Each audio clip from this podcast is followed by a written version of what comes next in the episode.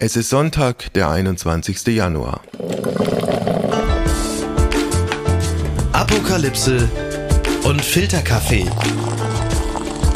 Heimspiel. Das Interview am Sonntag. Mit Wolfgang Heim. Er war als Journalist 15 Jahre bei der Taz. Er arbeitet heute für das Journalismus-Startup Table Media. Er ist 2019 gekürt worden zum Wissenschaftsjournalist des Jahres. Herzlich willkommen, Malte Kreuzfeld. Ja, guten Morgen. Schön, dass ich hier sein darf. Äh, wenn ich äh, mit einer kleinen internen Bemerkung anfangen darf. Wir haben Sie vor einer Woche gebucht für diese Aufzeichnung und kurz darauf haben Sie sich nochmal gemeldet und gesagt, Sie hätten doch ein paar Bedenken wegen dieser möglicherweise nicht so 100% funktionierenden Faktensicherheit. Würden Sie uns, unseren Hörerinnen und Hörern, erklären, was Sie damals gemeint haben? Ähm, ja, worum es mir dabei ging, ist, dass äh, ich mich selber immer sehr daran störe, wenn im Journalismus die Fakten nicht stimmen und äh, Leute einfach erstmal so drauf loserzählen. Ähm, ohne dass das Hand und Fuß hat. Und das mag ich eigentlich sehr ungern und habe deswegen so ein bisschen Sorge gehabt, wenn man jetzt hier eine ganze Stunde und über alle möglichen Themen äh, redet und ich dann auch in diese Gefahr komme, dass ich sozusagen über Dinge rede, von denen ich vielleicht äh, gar nicht hundertprozentig sicher bin, ob sie stimmen. Und das, das macht mir so ein bisschen Bauchschmerzen, weil das eigentlich was ist, was ich nicht mag und ich mich deswegen gefragt habe, bin ich eigentlich der Richtige für so ein Format, ja. wo man über ein breites Themenspektrum spontan und ohne recherchieren und was gegenchecken zu können sprechen soll. Wobei es in Ihrem Fall ja zusätzlich ein bisschen problematisch ist. Also Sie stehen für Themen wie Wirtschaft, wie Energie, wie Umwelt, wo es auf der einen Seite sehr viele Fakten gibt und man möglicherweise auch mit diesen Fakten auch ordentlich Schindluder treiben kann. Ja, genau. Das ist eins der Probleme, wo ich, äh, was ich im letzten Jahr noch mal besonders stark gemerkt habe, auch vorher schon, während Corona fing das an, dass irgendwie Fakten plötzlich nicht mehr zählten, sondern jeder so eine Meinung so ein bisschen unabhängig von den Fakten oft hatte. Und das hat sich jetzt im letzten Jahr bei der Energiewende und vor allem beim Heizungsgesetz dann sehr stark fortgesetzt, dass ich das Gefühl hatte, die öffentliche Debatte hatte da teilweise mit der Wirklichkeit extrem wenig zu tun. Und das hat mich auch so ein bisschen ratlos gemacht, weil ich das Gefühl habe, wenn man sich die Fakten anguckt, waren viele der Probleme wirklich lösbar und machbar, aber es kam sehr wenig auf die Fakten oft an und das dehnt sich immer mehr in andere Themenbereiche aus und das ist schon was, was mich umtreibt. Ich habe in meinem Job die Erfahrung gemacht, dass äh, wenn man mit, mit Zahlen, mit Fakten, mit Statistiken operiert, dass sehr schnell ein Punkt erreicht ist, wo Hörerinnen und Hörer aussteigen, weil sie, weil sie mit diesem Zahlenfriedhof irgendwann nicht mehr klarkommen. Geht's Ihnen auch so? Ja, einerseits ist das natürlich wahr. Je mehr Zahlen in einem Text oder so vorkommen, desto äh, früher steigen die Leute vermutlich aus. Aber oft sind es ja gar nicht so Zahlen äh, nur, sondern oder, oder es sind sehr simple Zahlen. Wenn dann irgendwie plötzlich in der Debatte so rumgeistert, eine Wärmepumpe kostet 300.000 Euro und das steht fünfmal in der Zeitung und wird von zehn Politikern gesagt, dann glauben die Leute es alle, obwohl da eine Null zu viel dran ist oder so. Das ist also, das sind sehr einfache Zahlen eigentlich, äh, die man irgendwie leicht verstehen kann oder und trotzdem haben die sich in der Debatte so lange gehalten, weil da alles mögliche äh, Komplettsanierung eines Hauses, in dem äh, seit 50 Jahren nichts gemacht worden ist, mit dem Einbau einer neuen Heizung irgendwie ja. verwechselt worden ist. Ähm, und äh, das sind so Sachen, also es müssen gar nicht viele Zahlen sein. Manchmal würde es auch schon lang, wenn eine Zahl mhm. stimmen würde. Es gibt ja auch diesen Satz, glaube nur der Statistik, die du selbst gefälscht hast. Gilt der Satz noch? Ich habe diesen Satz immer für Unsinn gehalten. Also ähm, natürlich sollte man Statistiken überprüfen, ob sie stimmen, aber diese Annahme, dass man keiner Zahl trauen kann, also ich bin ein großer Freund von Statistiken und natürlich soll man gucken, sind die seriös und belegen die wirklich das, was sie belegen. Aber für mich ist das so ein bisschen auch so ein Anzeichen für diese, für diese Aversie gegen Fakten, dass man sagt, also äh, das stimmt doch eh alles nicht oder zu jeder, zu jeder Faktum gibt es doch einen Gegenbeleg mhm. oder so. Und das, das gibt es eben nicht. Meistens ist es schon so, dass es irgendwie auch eine richtige Antworten, eine richtige Zahl gibt. Woran erkennen Sie, ob eine Statistik stimmt oder ob sie nicht stimmt? Man muss gucken, wo kommt sie her, wer hat sie erhoben, was ist die Quelle, ist die seriös und auch passt sie sozusagen zu der Frage, die ich gerade beantworten will. Da muss man eben sich die Daten genau angucken, aber das ist dann eine Mischung aus Erfahrung und auch einfach, welchen, welchen Zahlen man vertrauen kann. Und wer ist der Auftraggeber und wer ist der Finanzier einer Statistik? Genau, das ist bei Umfragen dann oft wichtig. Also wie ist die Frage genau gestellt und sind irgendwelche Antwortmöglichkeiten vorgegeben und so weiter. Da ist es nochmal besonders, aber sonst ähm, gibt es zu vielen Dingen dann ja schon irgendwie Manchmal gibt es unterschiedliche Einschätzungen oder Zahlen dazu, dann kann man auch gucken, woran liegt's und äh, was macht da die Unterschiede aus. Aber insgesamt, wie gesagt, finde ich schon wichtig, dass man sich auf so eine gemeinsame Faktengrundlage einigt und auf der kann man dann zu verschiedenen Einschätzungen mhm. und Schlussfolgerungen kommen. Aber die Grundlage sollte erstmal die gleiche sein, finde ich. Wir sind jetzt für dieses Gespräch per Schalte miteinander verbunden. Sie in Berlin, ich in Stuttgart. Ich habe in Stuttgart in den letzten Tagen äh, die Erfahrung machen dürfen, dass es unfassbar viele Traktoren gibt, äh, von denen ich bislang gar nichts wusste. Ich weiß nicht, ob die Palette der Fahrzeuge, die beispielsweise am, am letzten Montag durch Berlin gefahren sind, ähnlich eindrucksvoll war. Ja, das ist schon äh, erstaunlich, wie viele große Traktoren es im Land gibt, wie viele ähnliche Traktoren auch. Teilweise war es ja wirklich so eine, so eine John Deere ähm, Markenshow, da hatte man den Eindruck. Und das ist andererseits aber auch ein bisschen, finde ich, fast verzerrend, weil ähm, durch diese großen Traktoren diese Demonstrationen natürlich immer gleich wahnsinnig groß wirken, muss man sagen. Und dann sehen halt irgendwie 8000 Landwirte so aus wie sonst irgendwie 100 oder 200.000 Menschen, weil mit so einem Traktor ist halt die Straße des 17. Juni sehr viel schneller gefüllt als nur mit Menschen, so dass das Bild teilweise aus meiner Sicht etwas größer war, als man es, also sonst hätten jetzt 8500 Demonstrierende nicht ja. so viel Aufmerksamkeit gefunden, wenn sie nicht die Traktoren dabei gehabt hätten. Ne? Wie groß waren die Einschränkungen für Sie persönlich? Sind Sie irgendwann nicht mehr von A nach B gekommen? Ach, ich fahre fast nur Fahrrad in Berlin und da kommt man eigentlich immer überall durch und wenn nicht, äh, dann U-Bahn ähm, und die ist auch von den Traktoren jetzt nicht besonders behindert worden. Ja. Schlimmer war es für viele Leute, dass es in der Nacht vor dem, vor dem Montag ein wahnsinniges Gehupe die ganze Nacht durch äh, gab. Das habe ich mitgekriegt, hat viele Leute, die auch auf den Straßen nicht gestört worden sind, aber das dann mitgekriegt haben. Aber gut, war ja auch nur ein Tag. Wie viel Verständnis hatten und haben Sie für diese Bauernproteste?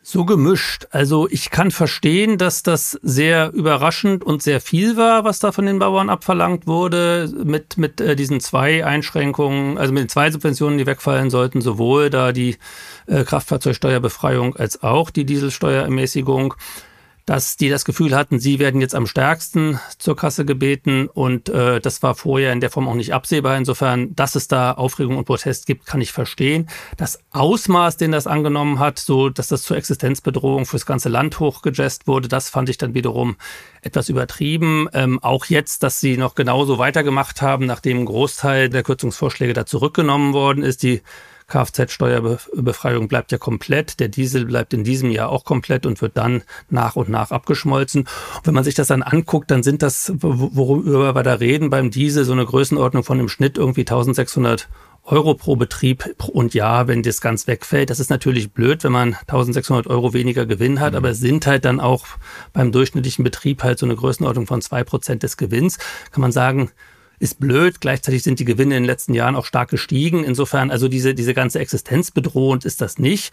Aber trotzdem kann man natürlich verstehen, dass Leute das äh, erstmal doof finden, wenn ihnen das weggenommen wird. Also es sind ja im Lauf dieser Proteste noch ein paar andere Faktoren dazugekommen. Also allgemein beklagt wurde und wird die fehlende Wertschätzung für die Landwirtschaft, für die Bauern, für die äh, Menschen, die da in diesem Metier arbeiten, auf der einen Seite. Dann werden beispielsweise auch beklagt dramatische bürokratische Monstervorgaben äh, aus Brüssel, aus Ihrer Sicht zu Recht?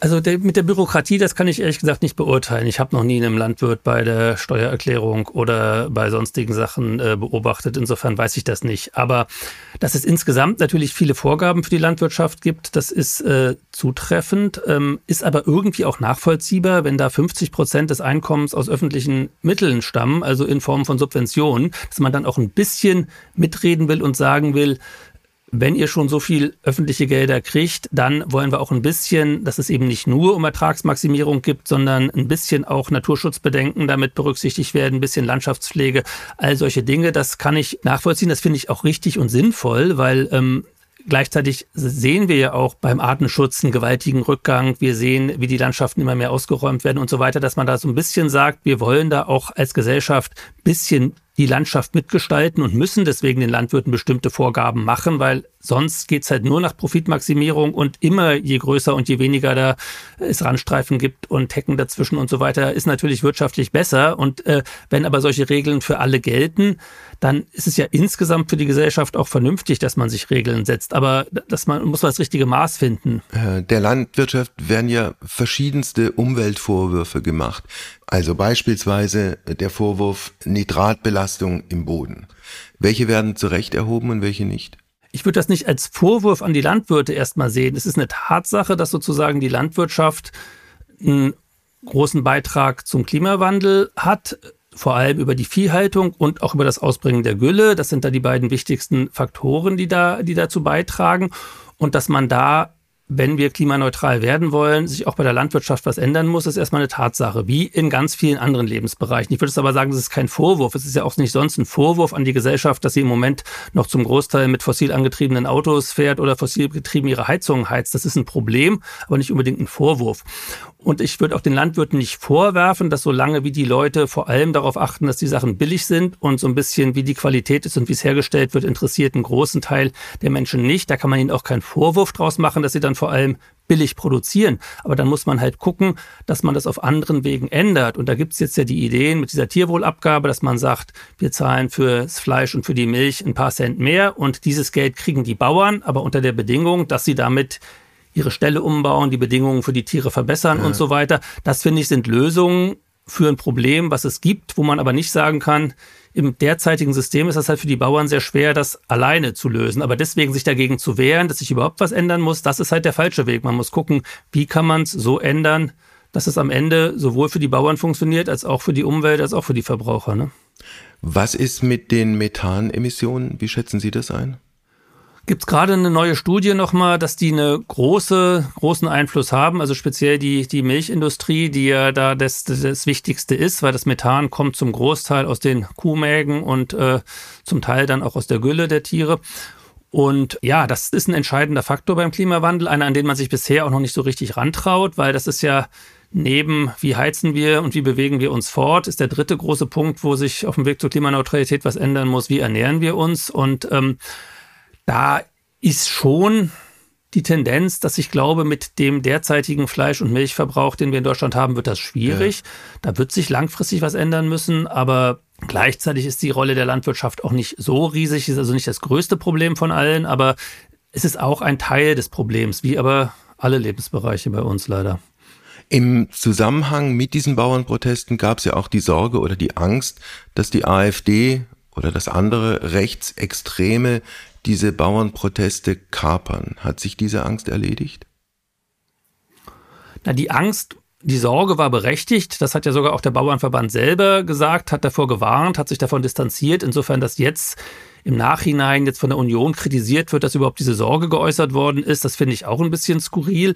Aber sie hat sich nicht in dem Sinne bestätigt. Also es gab Rechte auf den Demonstrationen, es gab rechte Sprüche, es gab rechte Fahnen, ähm, es gab AfDler, die sich da eingereiht haben und andere was insofern besonders lustig ist, als die AfD für die komplette Streichung der Agrarsubventionen steht, aber das nur am Rande. Aber die haben das nicht dominiert, das ist schon eindeutig und auch diese, diese Versuche von, von, von rechter Seite, das so zu Generalstreik und Gesamtabrechnung und das Land lahmlegen und so, das, äh, das hat ja alles nicht funktioniert. Das ist schon im Wesentlichen eine Demonstration der Bauern und teilweise des äh, Kraftfahrergewerbes für bestimmte Sachen gewesen. Aber dass deswegen die Sorge unberechtigt war, das äh, glaube ich nicht, weil die Versuche hat es auf jeden Fall gegeben. Wir werden sehen, wie es weitergeht. Herr Ruckwied, der Bauernpräsident, hat ja angekündigt, in jedem Fall, die Proteste gehen weiter. Ja, zum Teil wird sich das wahrscheinlich äh, ein bisschen erledigen, wenn das Frühjahr kommt, brauchen die Landwirte ihre Traktoren ja auch wieder für andere Dinge als zum Demonstrieren. Insofern lag das jetzt von der Zeit gerade schon ganz günstig. Ob sich dieser Druck so aufrechterhalten lässt, da bin ich mal gespannt.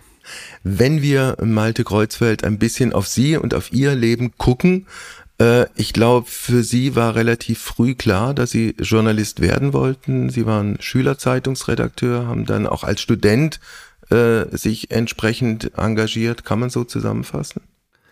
Es war nicht immer ganz klar, es war immer ein, ein großes Interesse von mir von Anfang an. Ich habe dann zwischendurch auch überlegt, ob ich lieber in die Wissenschaft gehe oder so und ähm, hatte, hätte da die Möglichkeit gehabt, sozusagen auch äh, da tätig zu werden oder zu promovieren, habe mich dann dagegen entschieden, weil ich irgendwie das Gefühl hatte, am Ende kann ich mehr erreichen, wenn ich Dinge weiter verbreite, die andere rausgefunden haben, als dass ich jetzt selber versuche, noch so ein winziges Steinchen mhm. neu mit dazu rauszufinden. Hab auch mal überlegt und das kurzzeitig auch mal gemacht, ob ich nicht nur schreibe, sondern mich auch direkt irgendwo engagiere, aber habe dann ziemlich schnell gemerkt, für mich ist das, was ich am liebsten mache und auch ganz gut kann, das äh, berichten, was andere rausgefunden haben oder was ich selbst recherchiert habe. Ja.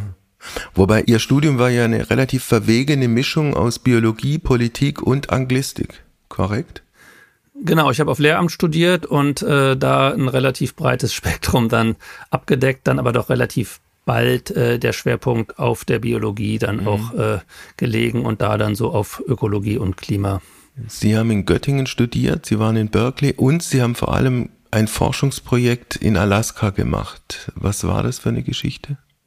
Genau, ich bin von Göttingen aus dann für ein Jahr zum Studieren äh, nach Berkeley gegangen und habe da bei einem Professor studiert, der auch ähm, einer der IPCC-Autoren mit war. Damals war es IPCC, also dieser Weltklimarat, noch nicht so bekannt wie heute, aber das war einer der, der Autoren und der hat eben viel Klimaforschung gemacht und der hatte ein Projekt äh, in Alaska, der hat immer im äh, Sommer in Alaska gearbeitet und im Winter in Berkeley. Und der hat da die Kohlenstoffbilanz von Nadelwäldern und wie sich die verändert durch äh, häufigere Waldbrände und äh, insgesamt die Verschiebung durch den Klimawandel, was das mit den, mit den Böden und der Vegetation da macht. Und da habe ich mitgeholfen, aber mehr so als, als Hiwi. Also das war jetzt kein Forschungsprojekt von mir. Wie lang waren Sie in Alaska? Vier Monate.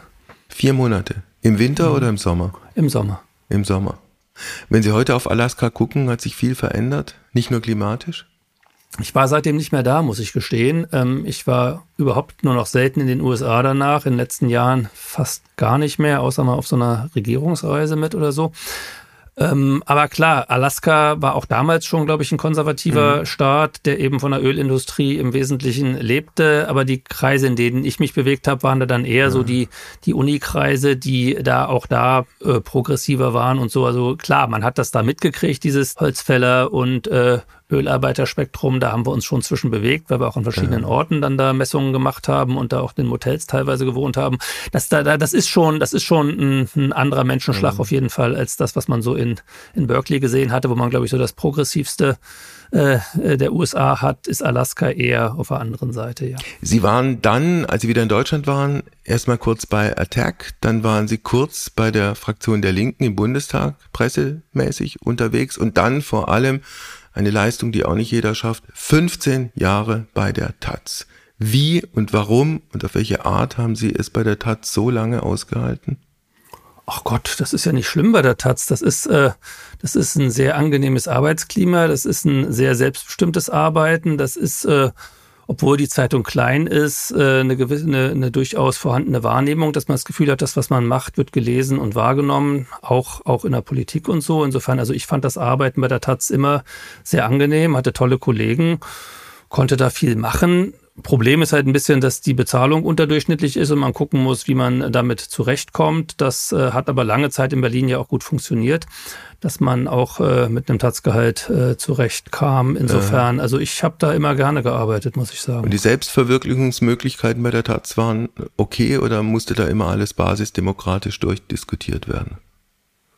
Nein, bei der Taz kann jeder machen, was er will im Prinzip. Das ist also das Gegenteil von. Das ist zwar auch eine Form von Basisdemokratie, aber es ist eher so ein bisschen. Ich war eine Weile ja. auch Ressortleiter, da kann man dann nicht machen, ja. was man will. Da muss man nämlich das machen, wozu sonst keiner Lust hat. Das ist also ein bisschen anders. Da bei der Taz ist es nicht so, die Chefs machen, was sie wollen und verteilen die restliche Arbeit auf alle anderen, ja. sondern bei der Taz ist es eher, jeder macht, was er will und was dann noch übrig bleibt, müssen die Chefs machen. Also Sie waren dann äh, verantwortlich für Wirtschaft und Energie. Plus Umwelt. Wirtschaft und Umwelt ist ja, das Ressort. Da, genau. Ja, genau. Ja, aber meine Themen waren äh, Energiepolitik eigentlich durchgängig, zwischendurch dann mal während der Finanzkrise mehr Finanzpolitik, mhm. während Corona dann auch mal ein bisschen Corona. Da muss dann jeder, der irgendwie eine exponentielle Kurve versteht oder eine englischsprachige Publikation lesen kann, äh, war dann ja sehr schnell Corona-Experte in Deutschland. Insofern, ja. Vor zwei Jahren haben Sie dann die Taz verlassen. Warum?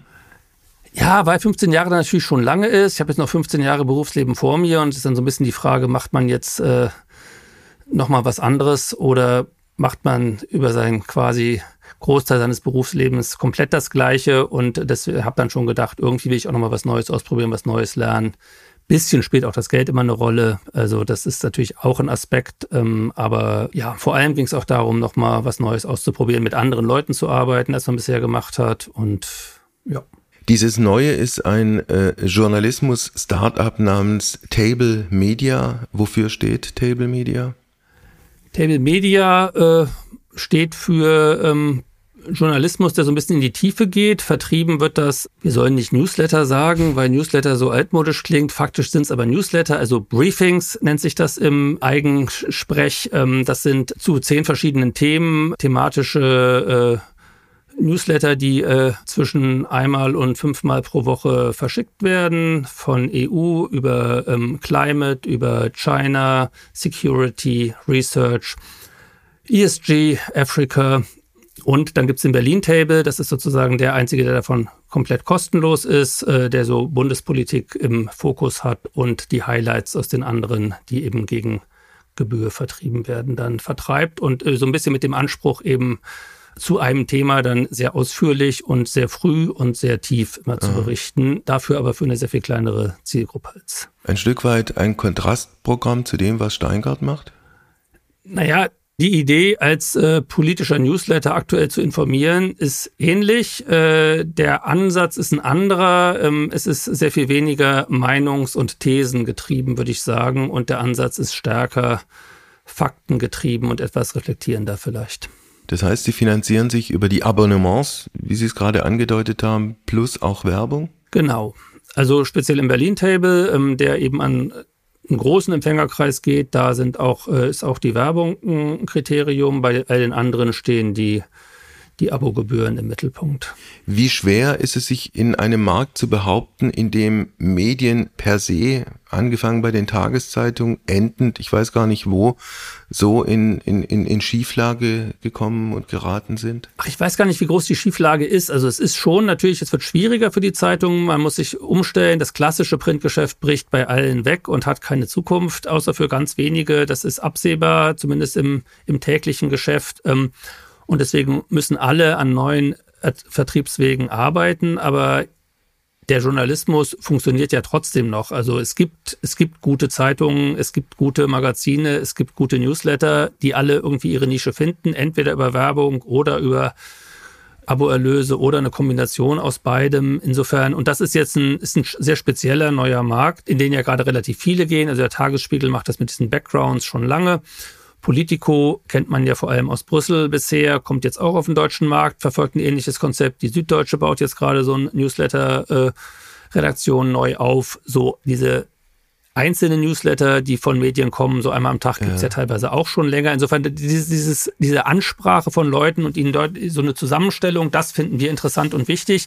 Das ist, glaube ich, was, da, da gibt's offensichtlich einen Markt für. Äh, Sie sind ja jemand, wir haben eingangs unseres Gespräches drüber gesprochen, jemand, der extrem faktenorientiert und faktenbasiert arbeitet. Wie sehr treibt es Sie um, wenn Sie sehen, äh, wie im Internet beispielsweise mit Fakten umgegangen wird, wie Fakten verbogen oder um 180 Grad gedreht werden?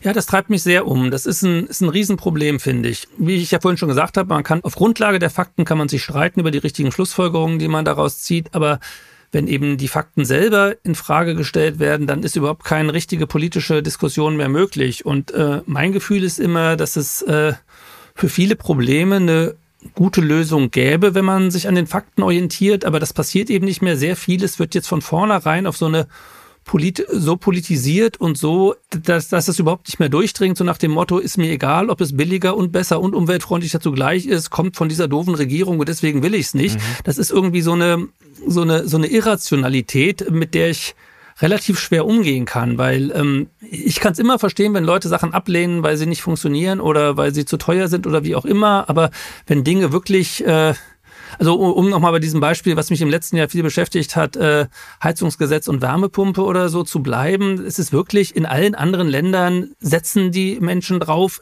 haben erkannt, dass das billiger und besser und äh, klimafreundlicher ist. Äh, nur bei uns ist aus irgendwelchen Gründen da so ein politischer ähm, Kampf drum entstanden, dass es überhaupt nicht mehr um die Sache geht, sondern es ist von vornherein da sehr, sehr massiv gegengeschossen worden ist und eben auf dieser Basis jetzt überhaupt keine faktenorientierte Diskussion mehr möglich ist. Alle möglichen Leute jetzt denken, in ihren Häusern geht das eh nicht, weil, oder sie können sich das nicht leisten oder man braucht da eine Fußbodenheizung zu oder es wird nicht warm oder der Strom langt nicht oder sind da dermaßen viele irrige Annahmen äh, unterwegs, dass sich äh, und, und das ist, erlebt man eben jetzt auch bei anderen Themen. Und mhm. das ist schon ein echtes Problem aus meiner Sicht, dass, dass, dass es äh, überhaupt nicht mehr um die Sache geht, sondern nur noch darum, wer steht dafür und wenn ich den doof finde, dann, dann will ich das nicht, auch wenn es vielleicht für mich selber die beste Lösung wäre. Was Sie gerade als Beispiel angeführt haben, steht es auch dafür, dass Politik zumindest kommunikativ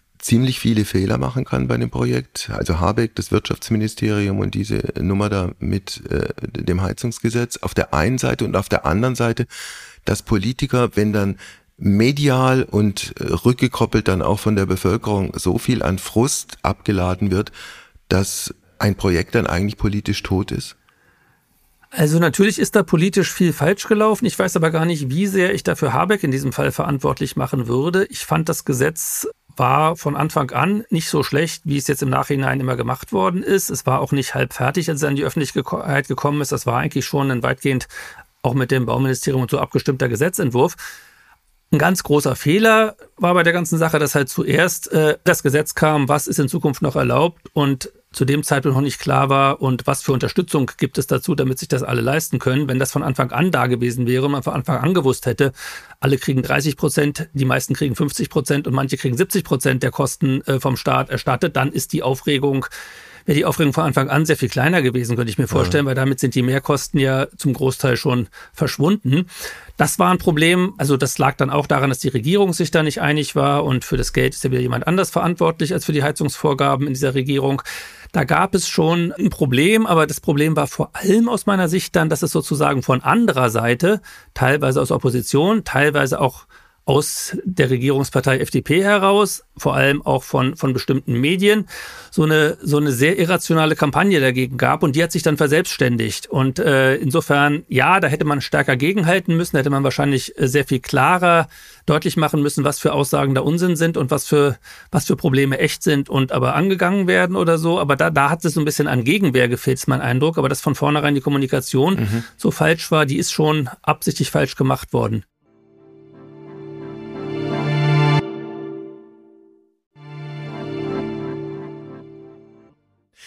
Ähm, Malte Kreuzfeld, Sie sind ja nun jemand, der sich seit vielen, vielen Jahren mit dem Thema Energie beschäftigt. Ich habe zugegebenermaßen journalistisch gesehen von Energie nicht so schrecklich viel Ahnung, habe aber oder bin in Vorbereitung unseres Gespräches auf zwei Zahlen äh, gestoßen. Energieverbrauch in Deutschland, der Anteil der erneuerbaren Energien liegt bei immerhin 60 Prozent, der Anteil der konservativen, konventionellen Energien bei 40 Prozent. Stimmen diese beiden Zahlen? Die stimmen für den Stromsektor. Das waren jetzt nur die Zahlen, wo der Strom herkommt. Da stimmen die. Da sind wir sehr weit. Wenn man die Energie insgesamt, also alles auch, was wir zum Heizen und im Verkehr noch mitgebrauchen, was nicht Strom ist, dann sind die Zahlen leider noch nicht so gut. Aber für den Stromsektor, also nicht ganz, ich glaube, es sind jetzt 58 zu 42 oder so gewesen im letzten Jahr. Aber genau, ja. die Größenordnung stimmt auf jeden Fall. Und da haben wir wirklich einen Riesenweg zurückgelegt. Das ist, äh, das ist ein, eine Erfolgsgeschichte, wie das im Stromsektor vorangeht. Und vor allem diese vielgeschmähte Windkraft hat ja einen ordentlichen Anteil an dieser äh, Erfolgsgeschichte, oder? Ja klar, die Windkraft ist äh, die wichtigste erneuerbare Energie ähm, im, im, Strombereich. Biomasse war früher da auch sehr wichtig, die wächst aber nicht mehr und das ist auch nicht ganz gut so, weil inzwischen klar ist, dass das nicht in dem Sinne skalierbar und auch nicht so ökologisch ist, wie man lange dachte. Und die Solarenergie wird immer wichtiger, die ist im letzten Jahr wahnsinnig stark ausgebaut worden auch. Die hat nur eben die muss einhergehen in der Zukunft mit einem starken Ausbau von Speichern, weil wir sonst sehr bald eben ja. mittags im Sommer immer regelmäßig sehr viel mehr Strom haben als verbrauchen. Ähm, aber auch der Speicherausbau ist gewaltig gestiegen im letzten Jahr. Das äh, geht insgesamt alles. Also beim im Stromsektor bin ich recht optimistisch, dass das alles funktionieren wird. Wo bestehen da, was die Erneuerbaren angeht, die, die, die größten Chancen auch für die Zukunft? Es ist schon die Kombination aus Solar und Wind, was, was beim Strom eindeutig äh, den Großteil tragen wird. Äh, und die ergänzen sich auch ganz gut. Im Winter gibt es mehr Wind, im Sommer gibt es mehr Sonne. Und äh, so dass, wenn man beides gleichmäßig ausbaut, man eben es hinkriegen wird, einen Großteil damit zu machen. Man braucht dann halt nur Speicher noch für die Zeit, wo, wo, es, wo es beides nicht gibt. Ähm, da hakt es im Moment noch so ein bisschen, also diese, diese wasserstofffähigen Gaskraftwerke, die wir dann irgendwann brauchen werden, da gibt es so ein bisschen okay. Verzögerungen gerade. Das sollte eigentlich jetzt alles schon ausgeschrieben werden, anfangen, damit wir die ab 2030 in Betrieb nehmen können. Da hakt es. Das andere, wo es ein Problem gibt, ist, dass der Netzausbau immer noch nicht schnell genug geht. Und damit wir am Ende alles so elektrifizieren können, geht es gar nicht nur um die, um die Fernnetze, also nicht nur Strom von Nord nach Süd ist ja mal das eine große Thema, was man kennt, weil der Wind ist mehr im Norden und das muss alles nach Süden. Das läuft, aber gleichzeitig brauchen wir eben auch in jeder Straße irgendwann dickere Stromkabel. Wenn wir alle unsere Autos elektrisch laden und unsere Häuser mit einer Wärmepumpe heizen, dann braucht man vielerorts etwas stärkere Netze auch lokal. Und das ist noch eine Aufgabe. Da wird es noch eine ganze Menge Hakeleien geben, aber auch das ist auf jeden Fall lösbar. Es ist nur nicht so einfach. Wie viel Zeit haben wir dafür, für diesen Ausbau? Zehn Jahre plus minus? Im Prinzip schon, ja genau. Ja. Wir wollen ja bis 2045 komplett klimaneutral sein, im Stromsektor aber schon bis äh, 2040 und bis 2035 wollen wir schon einen Großteil davon geschafft haben. Das sind jetzt mhm. noch zwölf Jahre, da muss man loslegen. Ja. Was die konventionellen oder konservativen Energien angeht, äh, Kohle spielt da immer noch die wichtigste Rolle? Ja, beim letzten Jahr eine wahnsinnig zurückgegangene. Also die, der, der Kohleverbrauch ist drastisch eingebrochen im letzten Jahr, niedrigster Stand aller Zeiten oder was weiß ich, seit den 50er Jahren irgendwann. Und das ist eine, im Prinzip in dem Maße eine positive Überraschung, äh, weil man ja angenommen hat jetzt auch, dass durch das Abschalten der letzten Atomkraftwerke der Kohleverbrauch vorübergehend nochmal wieder steigen könnte. Diese Sorge hat sich nicht materialisiert. Es ist trotzdem auf dem niedrigsten Stand aller Zeiten. Es wäre sonst noch ein bisschen niedriger, äh, vermutlich. Das kann man schon von ausgehen. Aber auf jeden Fall diese Sorge, dass es einen neuen Kohleboom geben würde, die hat sich erstmal nicht bestätigt, ja. was aber auch daran liegt, dass eben wir mehr Energie aus dem Ausland kriegen können was auch zum Großteil Erneuerbare sind, aber eben ein bisschen auch, also wir müssen nicht mehr so viel nach Frankreich exportieren, weil deren Atomkraftwerke wieder laufen und können zu bestimmten Zeiten auch von denen was kriegen. Das heißt, insgesamt hat sich die Lage auf dem Strommarkt auch sehr entspannt.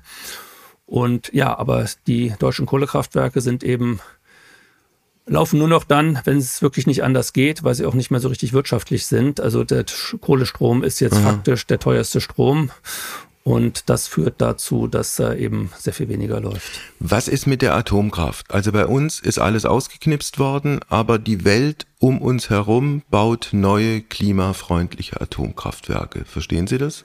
Ich bestreite das erstmal. Die Welt tut das nicht. Das sind sehr wenige Länder, die das tun, sehr viele, die das ankündigen oder darüber nachdenken und wie viele das dann am Ende wirklich tun, wenn sie nochmal scharf gerechnet haben.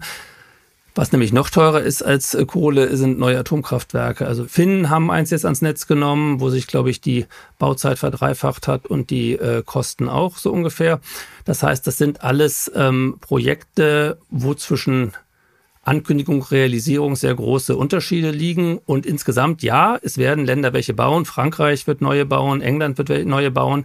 Das langt aber nach den derzeitigen Schätzungen nicht mehr dazu, den Atomanteil da konstant zu halten. Die Flotte ist auch da so alt, dass insgesamt mehr stillgelegt werden wird, als neu gebaut werden wird. Insofern ähm, eine große Rolle spielt es auch angesichts dieser Neubauprojekte nicht. Sind wir denn, wenn es blöd läuft, dann doch, um die Energieversorgung zu gewährleisten, auf den ziemlich dreckigen Atomstrom aus Tschechien und Frankreich angewiesen? Na, dreckig ist er ja nicht. Fürs Klima ist er ja tatsächlich äh, unproblematisch. Die Probleme bei Atomstrom sind ja dann eher andere, die dazu geführt haben, dass man sich dafür den Ausstieg entschieden hat. Im Moment ist das nicht so. Im Moment äh, können wir uns problemlos selbst versorgen. Dass wir es nicht tun, hat rein wirtschaftliche Gründe, weil es äh, billiger ist, äh, den Strom aus dem Ausland zu nutzen, als unsere eigenen Kohle- oder Gaskraftwerke auf äh, Volllast laufen zu lassen. Wenn wir das täten, könnten wir uns aber selbst versorgen. Das wird sich perspektivisch vermutlich verändern. Wenn der Kohleausstieg äh, umgesetzt ist in Deutschland, dann kann es sein, dass es zu bestimmten Zeiten äh, wir auf Strom aus dem Ausland auch angewiesen sein werden. Das wird aber immer von der Bundesnetzagentur so berechnet, dass die, dass die Stromversorgung zu jeder Zeit sichergestellt ist. Und im Prinzip ist es ja auch gerade die Idee des europäischen Strommarktes, dass man Strom auch importieren kann.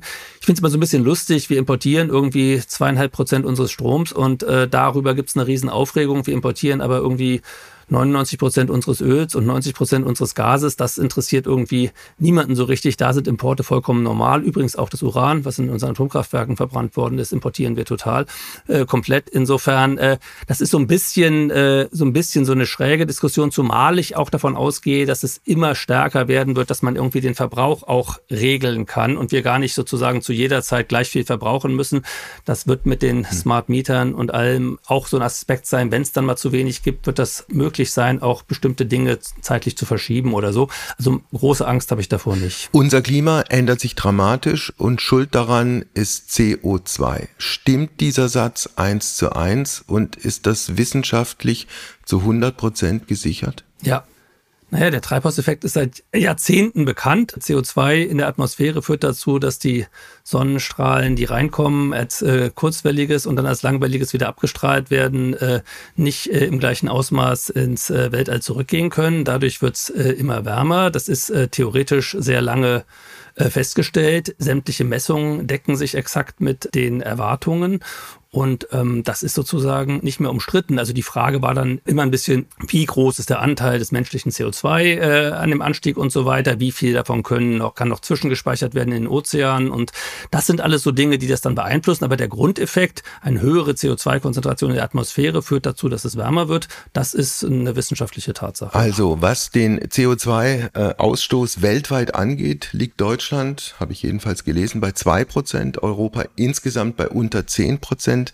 Mit anderen Worten, können wir überhaupt sinnvollerweise einen Beitrag dazu leisten, das Weltklima zu retten? Ja, natürlich. Das Weltklima besteht ja daraus, dass jedes Land nur einen winzigen Anteil hat.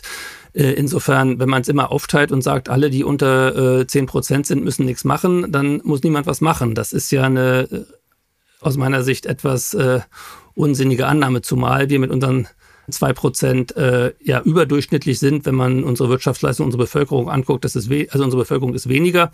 Insofern machen wir mehr als uns zustehen würde, auf jeden Fall. Aber ich finde diese, diese Aussage, also da, da muss ja tatsächlich überhaupt niemand was machen. Und natürlich, es geht ja auch nicht darum, dass nur wir was machen. Also die Vereinbarungen sehen ja gerade vor, dass alle Länder was da machen. Müsste man verzeihen, da müsste man den Satz ja anders formulieren. Wenn, wenn alle anderen nichts machen, dann können wir machen, was wir wollen und es würde sich nichts ändern, weil sie gesagt haben, alle haben nur ganz kleine Anteile prozentual gesehen.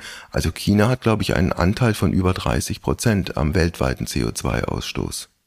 Ja, deswegen sagt ihr, da muss fast niemand was machen, wenn man alle, die klein sind, rauslässt. Aber natürlich auch die Frage, ist es sinnvoll, China jetzt mit Deutschland zu vergleichen? Müsste man es nicht eher mit der EU vergleichen oder mit noch größeren Einheiten? Man muss es ja schon immer ein bisschen auf die jeweilige Menge beziehen. Und die, die Absprachen sehen ja aber auch vor, dass alle was machen. Und faktisch passiert das auch. Es gab aber immer auch die Absprache, die Industrieländer, die besonders viel haben, sowohl historisch als auch absolut gesehen pro Kopf, müssen anfangen und müssen mehr machen die Entwicklungsländer, die noch sehr wenig haben und viel nachzuholen haben und ein ganz anderes Wohlstandsniveau haben, die dürfen noch länger und mehr machen und auch erstmal noch ein bisschen wachsen, bevor es dann zurückgehen muss.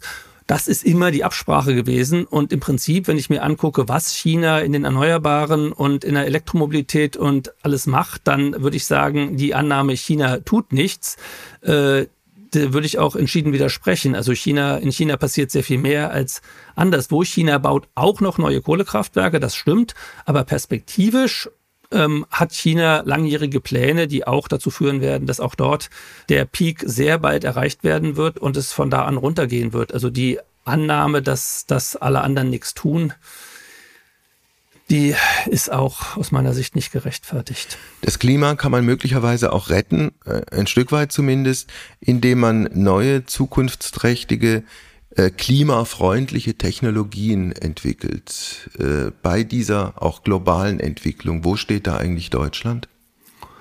Deutschland steht da weit vorne. Zum Beispiel im Wärmepumpenbereich hat Deutschland somit die meisten Patente angemeldet. Trotzdem gibt es in Deutschland jetzt die größten Widerstände dagegen, das auch im eigenen Land einzusetzen. Das war bei der Elektromobilität ähnlich. Da war Deutschland auch ursprünglich sehr weit vorne mit dabei, lässt sich jetzt aber ein bisschen abhängen, weil man das Gefühl hat, aus irgendwelchen Gründen doch noch äh, auf Verbrennungsmotoren, die vielleicht irgendwann mit Biokraftstoffen oder synthetischen Kraftstoffen fahren, ähm, zu setzen, obwohl eigentlich klar ist, dass das Elektroauto die effizientere und bessere Lösung ist. Das heißt, es, Deutschland ist da in der Entwicklung und der technologischen weit vorne. Es war bei Solar genauso, da war Deutschland auch ursprünglich mal Weltmarktführer, bis man dann gesagt hat, uns ist es hier alles zu teuer, wir fahren das mal ein bisschen runter. Daraufhin sind dann auch die Fabriken teilweise abgewandert und ähm, jetzt dominiert China da da den Markt. Das heißt, Deutschland ist eigentlich weit vorne mit dabei, aber macht dann am Ende nicht immer so richtig was draus. Wir haben jetzt über das Weltklima gesprochen, Malte Kreuzfeld. Es gibt ein gesellschaftliches Klima, es gibt ein politisches Klima, es gibt auch ein Klima in der Ampel. Wolfgang Kubicki, das berühmte FDP-Orakel, äh, hat große Zweifel daran geäußert, dass diese Ampel bis zum Ende der Legislatur 225 hält. Was denken Sie? Ich glaube, die Ampel wird halten. Also es gab jetzt nochmal diesen Moment mit diesem Mitgliedervotum in der FDP. Das ist ja aber ja für die FDP nochmal gut gegangen. Und die FDP hat keine Alternative. Wenn es jetzt Neuwahlen gäbe, man sieht ja, wo die im Moment stehen, ähm, dann äh, wäre die FDP vermutlich weg vom Fenster, weil auch diese ganze Erwartung, dass dann die Unzufriedenen jetzt dann äh, die FDP dafür belohnen würden, wenn sie aus der Ampel rausgeht, das sehe ich auch nicht. Diese ganze Strategie Opposition in der Regierung, das zahlt sich ja für die FDP bisher überhaupt nicht aus. Es stärkt eher sozusagen die echte Opposition. Wenn man, wenn man den Leuten das Gefühl gibt, das, was die Regierung da macht, finden wir eigentlich auch nicht gut, dann führt das nicht dazu, dass die Leute die FDP wählen, sondern eher irgendwie die CDU oder gar die AfD, die auch immer sagen, was die Regierung da macht, ist mhm. nicht gut. Also diese ganze Nummer funktioniert nicht. Und eigentlich hatte ich gedacht, dass die FDP das inzwischen gemerkt hat. Aber bei Herrn Kubicki bin ich mir da noch nicht so sicher. Dann haben wir im Herbst drei Landtagswahlen in Ostdeutschland. Wie groß ist Ihre Sorge, dass da keine sehr schönen Ergebnisse bei rauskommen? Die ist sehr groß. Und dann? Ja, da bin ich auch ein bisschen ratlos. Also ähm, erstmal muss man versuchen, nochmal im Vorfeld deutlich zu machen, was da auf dem Spiel steht. Ähm, und dass es jetzt wirklich nicht mehr um irgendwelche Proteste oder es denen da oben mal zeigen geht, sondern dass das wirklich reale Auswirkungen hat, dass da wirklich quasi die Unregierbarkeit dieser Bundesländer droht, dass da tatsächlich die Gefahr besteht, dass die AfD in irgendeiner Form an die Macht kommen könnte und dass das irgendwie wirklich äh, in vieler Hinsicht sehr dramatische Konsequenzen haben könnte. Ich weiß nicht, ob das, ob das allen so bewusst ist. Im Moment gibt's ja gerade so ein bisschen so einen Ruck durch die Gesellschaft, dass irgendwie viele mal merken, da steht wirklich was auf dem Spiel und äh, die reden nicht nur, die wollen dann wirklich äh, Leute deportieren, äh, unabhängig davon, wie lange die hier schon leben und äh, möglicherweise sogar mit Staatsbürgerschaft. Das wird natürlich gewaltige Auswirkungen auf diese Länder haben, äh, auf diese Bundesländer, aber auch auf äh, Deutschland insgesamt. Also da steht wirklich enorm was auf dem Spiel und äh, was man dann machen würde, ich weiß es nicht. Ja. Erstmal im Vorfeld nochmal zeigen, was da auf dem Spiel steht. Also was uns alle äh, als Gemeinschaft oder als Gesellschaft angeht, äh, aufzuwachen und was zu tun, wäre ja vielleicht nicht der allerschlechteste Plan für 2024. Auf jeden Fall. Also ich hoffe, dass das die großen Demonstrationen, die wir jetzt im Moment sehen, so ein, so ein Vorzeichen dafür ist und dass auch sozusagen, ähm, es hängt ja auch immer viel an der Wahlbeteiligung, wenn alle die, äh, die die AfD auf jeden Fall verhindern wollen, zur Wahl gehen und irgendwas anderes wählen als AfD, ist das ja auch immer schon ein gutes Zeichen. Selbst wenn man es eben nicht schafft, ihnen Wähler abspenstig zu machen, kann man dadurch ja zumindest die Anteile auch runterbringen. Aber ähm, ja, ich äh, und gleichzeitig hoffe ich auch, dass die äh, anderen Parteien merken, dass jetzt äh, dieses Hinterherlaufen auch nicht in allen Fällen irgendwie zum Erfolg führt. Das ist ja die, diese Strategie, äh, wir machen sie kleiner, indem wir ihre Forderungen übernehmen, dann wählen die Leute lieber uns. Äh, das scheint ja nicht so richtig zu funktionieren. Überall dort, wo die AfD klein ist, war, ist eigentlich eher eine andere Strategie gefahren worden, beispielsweise mhm. jetzt in, in NRW von Herrn Wüst oder in Schleswig-Holstein von Herrn Günther oder so. Das ist sozusagen nicht die, wir, wir sind die bessere Alternative für Deutschland Strategie, Klar. die man auf Bundesebene teilweise erlebt Auf der hat. anderen Seite die Probleme, die die Leute offenbar nicht nur, aber vor allem auch in Ostdeutschland umtreiben, einfach zu negieren und sie wegzuschieben, bringt ja auch nichts. Nein, das ist richtig. Natürlich muss man sich um die Probleme kümmern, aber ist ja schon interessant, dass oft die Angst vor Überfremdung in den Landkreisen am größten ist, wo die Anzahl der Fremden in Anführungszeichen jetzt äh, ähm, am kleinsten ist. Insofern ist vieles davon ja auch nicht von, von Realitäten gedeckt. Aber natürlich, dass es sozusagen, dass viele Kommunen an der Belastungsgrenze sind und da Probleme haben, das ist, glaube ich, unstrittig. Darum geht es aber, glaube ich, auch nicht, wenn man jetzt sagt, wir, äh, wir, wir, müssen gucken, wie, wie man da hilft und wie man da rauskommt. Aber eben dieses, ähm, ob jetzt so ein Titelbild auf das Spiegel mit dem Kanzlerzitat, wir müssen endlich in großem Stil abschieben, jetzt wirklich das richtige Mittel ist, um die AfD kleiner zu machen, da hätte ich dann schon Zweifel.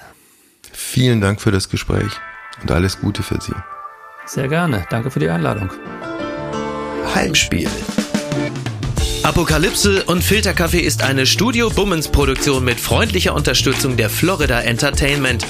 Redaktion Wolfgang Heim.